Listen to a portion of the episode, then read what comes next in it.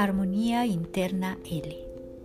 Hoy quiero compartir contigo un extracto de este maravilloso libro del doctor David Hoskin, en el cual nos habla de por qué sanar o para qué sanar el pasado. Dejar ir el camino de la liberación. En algún momento de nuestra vida nos hemos sentido atrapados en situaciones pasadas, situaciones que hasta el día de hoy seguimos cargando, a nivel físico, mental, emocional, psíquico, energético, espiritual, y no sabemos cómo deshacer esos nudos. Estamos enredados en situaciones del pasado. Y basta ver simplemente cómo nuestra vida se está desarrollando.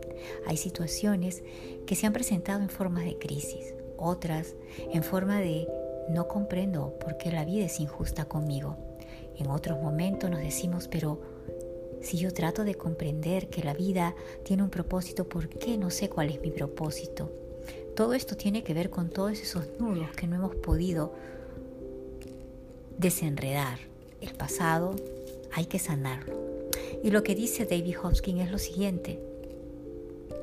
Si nos fijamos en nuestra vida, veremos restos de crisis vitales del pasado que todavía están sin resolver. Entonces, la pregunta que primero nos vamos a plantear es, ¿qué es lo que todavía no tengo resuelto?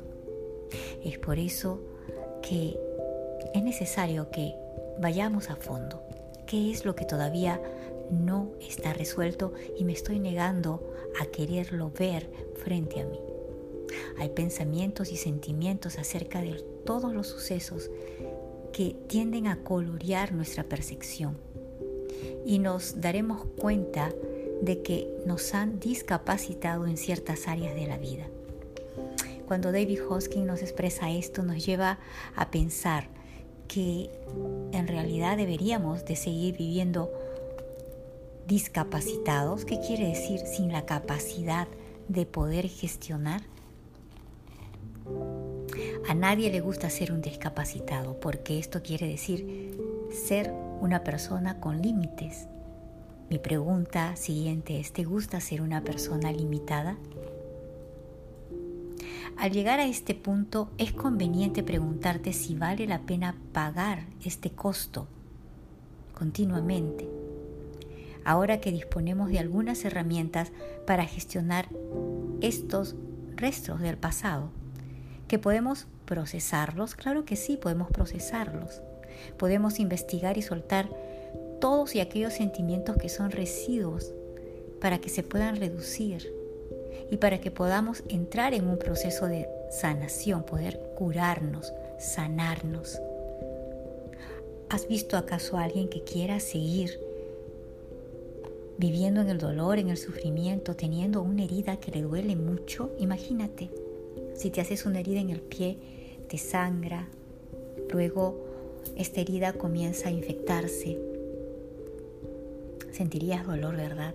Y quisieras curarla, quisieras sanarla. Entonces, lo mismo pasa con las experiencias del pasado. El pasado hay que sanarlo. Esto nos lleva a una técnica de sanación emocional que se vuelve poderosa cuando el acontecimiento principal ha pasado. Y David Hoskin nos recomienda lo siguiente, consiste en situar el suceso en un contexto diferente para verlo desde otra perspectiva y considerarlo dentro de otro paradigma con otra importancia y otro significado. ¿Qué quiere decir esto? Consiste en que voy a tener el contexto, pero lo voy a ver de una forma distinta.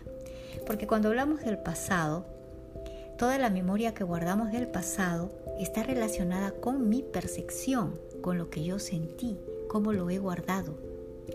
Entonces, podemos vivir tú, yo o cuatro personas la misma experiencia, sin embargo, cada una va a guardarla de acuerdo a la percepción que tiene.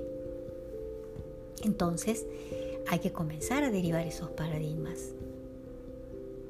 Otra cosa importante es el significado que le hemos dado a ese contexto, a ese suceso. Se dice que la mayoría de las personas se pasan la vida lamentándose del pasado.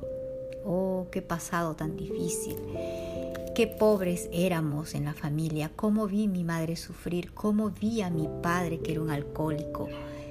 Nos seguimos quejando y nos seguimos sobre todo lamentando del pasado, el pasado y, temiendo, y temiendo a lo que vaya a venir en el futuro. Y por eso nos volvemos unas personas incapaces de experimentar alegría. No podemos experimentar alegría en el presente si aún seguimos atrapados en estas mecánicas pasadas. Muchos asumen que este es el destino humano, nuestra suerte, y que lo mejor que podemos hacer es poner buena cara y aguantarlo. Y hemos escuchado esa palabra de aguantar, hay que aguantarlo todo, en nombre de que todo vaya bien porque el destino del ser humano es así, el sufrimiento, el destino del ser humano es mucha o poca suerte.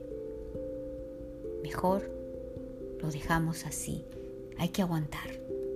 ¿Qué es lo que quieres aguantar?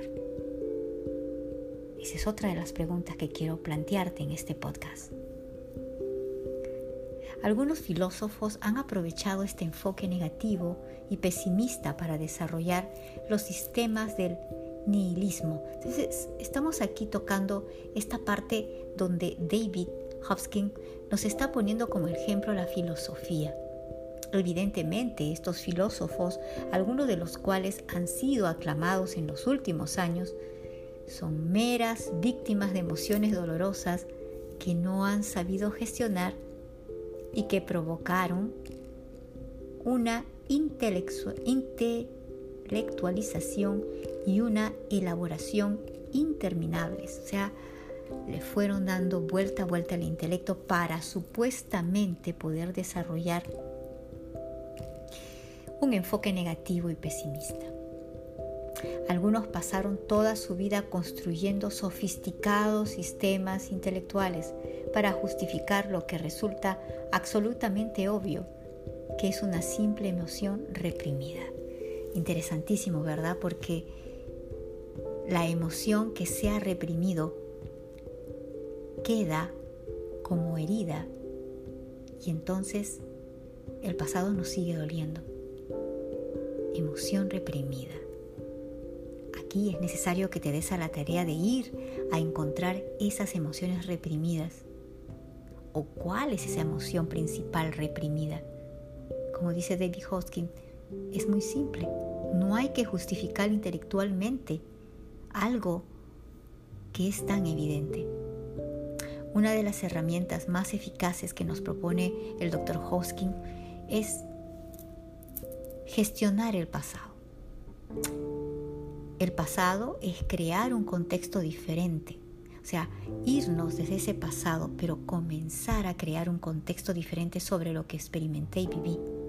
Esto significa que le damos un significado distinto. Punto siguiente, asumimos otra actitud con respecto a las dificultades o traumas vividos y valoramos el regalo escondido en ellos. ¿Cuántas veces simplemente vemos el contexto, la parte dolorosa, el sufrimiento, la pérdida, el maltrato.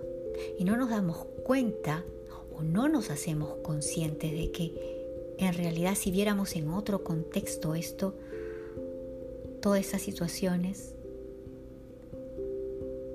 nos estaríamos yendo a ese proceso en el cual entendemos que todo eso nos ha hecho mejores personas. Asumimos otra actitud con respecto a las dificultades o traumas vividos y valoramos el regalo escondido en ellos. Un caso que nombra el doctor Hopkins es el siguiente, Víctor Frankl. Como muchos saben, un gran psiquiatra trabajó sobre la logoterapia y fue el primero en reconocer precisamente que todo el tiempo que vivió en el campo de concentración tenía que encontrar una nueva forma de ver esa vida tan dolorosa, tan destructiva cada día. Transcurrió mucho tiempo atrás toda esa situación y Víctor Franco vio que su anterior trabajo retrasaba su crecimiento y que se había convertido en una rutina porque cuando era el psiquiatra reconocido, simplemente se había vuelto una persona mecánica. Pero ¿qué pasa cuando él entra, por suerte o situaciones de la vida o aprendizaje, a un campo de concentración? De hecho, el trabajo le había provocado una úlcera antes de perderlo. Solo había visto sus ventajas. Más adelante empezó a ver el precio físico, emocional y mental que había estado pagando. Entonces, luego de esta situación, tras perder el trabajo, él se abrió a descubrir nuevas habilidades y talentos. De hecho, comenzó una carrera nueva y más prometedora. Por lo tanto, los acontecimientos de la vida son oportunidades de crecer, experimentar, expandirse y desarrollarse. En algunos casos, al mirar atrás, parece que en realidad había algún propósito inconsciente detrás del acontecimiento, como si nuestro inconsciente supiera que se debía aprender algo importante y que por doloroso que fuera, esa era la única forma de hacerlo.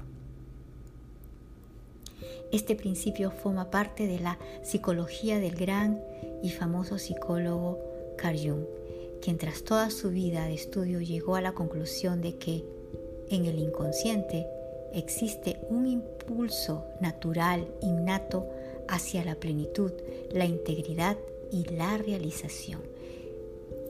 La realización de ese ser que somos cada uno y que el inconsciente procura los medios para llevarlo a cabo, aunque resulten traumáticos para la mente consciente, porque a veces no los podemos comprender. Deseo que en este compartir de esta gran obra de David Hoskin puedas tú encontrar ese camino.